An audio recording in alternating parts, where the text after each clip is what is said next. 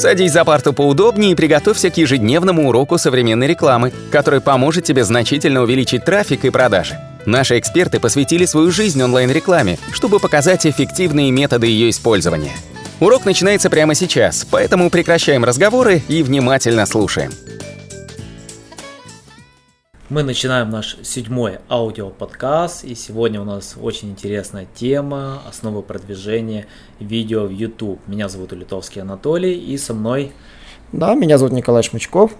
И сегодня мы будем рассказывать непосредственно про продвижение видео в YouTube, потому что у нас здесь есть свой наработанный опыт. Мы решили вести свой YouTube канал, начали мы его в 2017 году, у нас были периоды, когда мы не публиковали видео, когда мы тестировали, проверяли. Сегодня мы изучили эту тему, и у нас уже есть определенное количество подписчиков, потому что в сфере э, непосредственно SEO продвижения не так уж много подписчиков, и их сложно найти, это не какая-то детская тематика, где-то миллионы подписчиков, но та небольшая аудитория, которая есть, она действительно дает результаты, это уже больше 7 тысяч подписчиков, мы постоянно наращиваем наши мускулы, увеличиваем, и для этого мы используем определенные свои методы продвижения.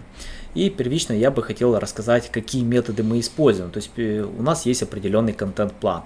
Контент-план заключается в том, что э, изначально необходимо подобрать темы, которые востребованы и интересные. В отличие от продвижения в Google, здесь нельзя измерить в YouTube точную частотность, и ни один сервис вам ее точно не покажет.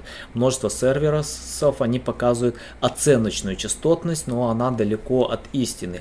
К примеру, как они это делают? Они берут количество запросов в Google, и э, делит на соотношение популярности э, YouTube. К примеру, если в Гугле там вводят 68 миллиардов запросов в месяц, в YouTube там меньше 20 миллиардов, соответственно, они смотрят вот это соотношение. На самом-то деле э, контент YouTube, он абсолютно отличается, и эта частотность, она неверная. Ну, за неимением лучшего это действительно э, работает, и можно примерно смотреть частотность по Гуглу и соотносить его с YouTube и понимать, будет ли непосредственно там а, анализируя для себя, насколько эта частотность именно будет верна для вашего топика. Поэтому вы можете начать с того, что просто в поисковой строке э, напечатайте ваше ключевое слово и посмотрите какие-то успешные YouTube каналы и их видео. То есть вы можете найти темы, которые собрали множество непосредственно просмотров. Дальше вы просматриваете популярность канала. К примеру, если у канала там сотни тысяч подписчиков, а видео всего показало там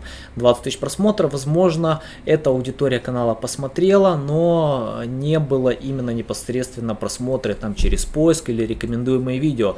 Поэтому, возможно, эту тему стоит упустить она не настолько интересна.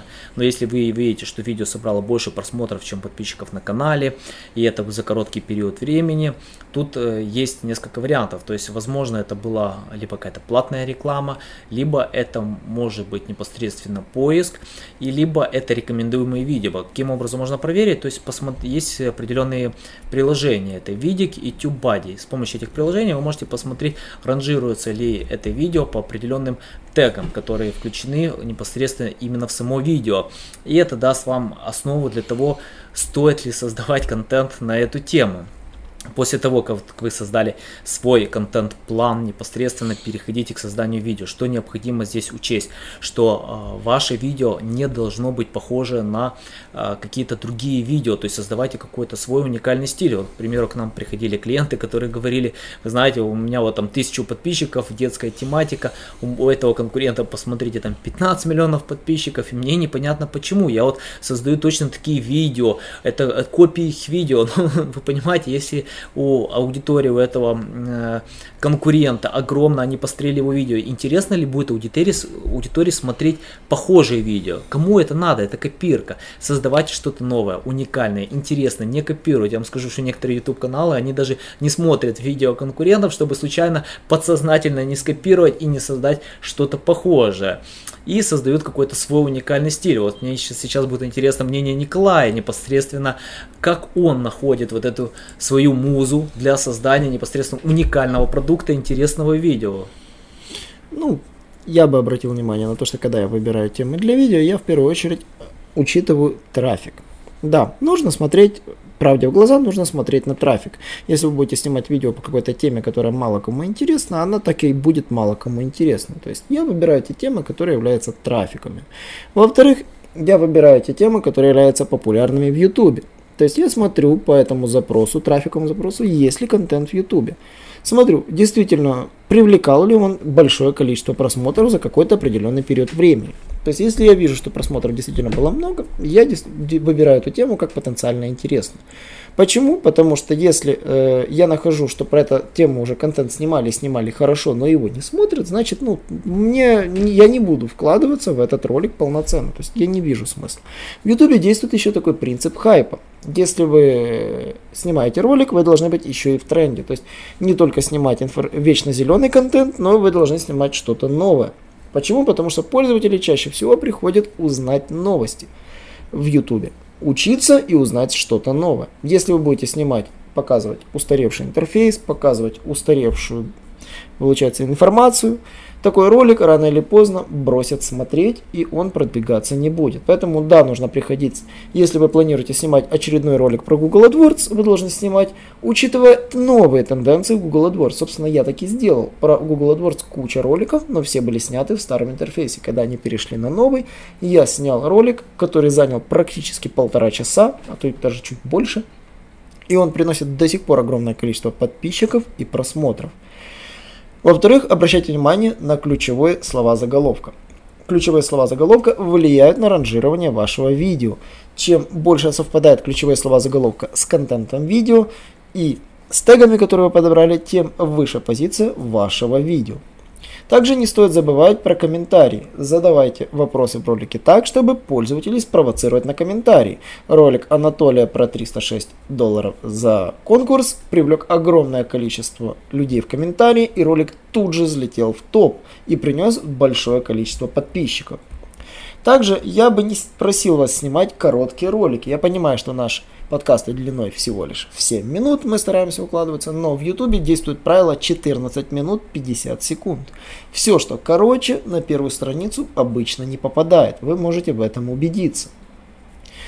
Также старайтесь снимать ролики, которые будут обязательно провоцировать людей ними поделиться. Снимайте такой контент, который будет интересно показать другим.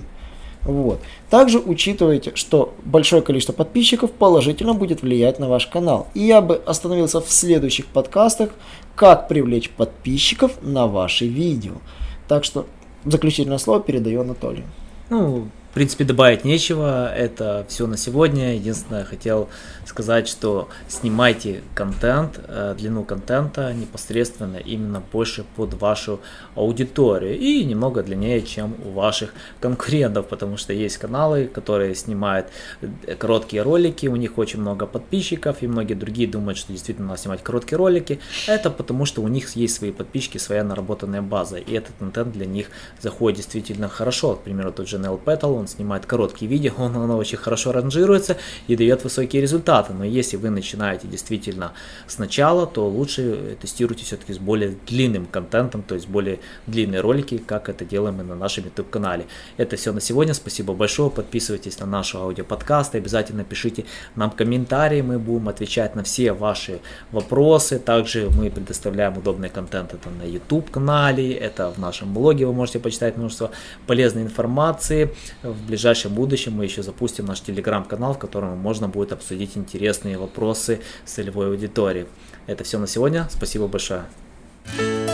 Наш урок закончился, а у тебя есть домашнее задание – применить полученные рекомендации для получения трафика и достижения успеха, о котором ты, несомненно, мечтал. Не забывай подписываться на наши аудиоподкасты и оценивать уроки. Также пиши комментарии и задавай множество вопросов, на которые ты обязательно получишь ответы. Увидимся в классе завтра с новыми современными рекомендациями.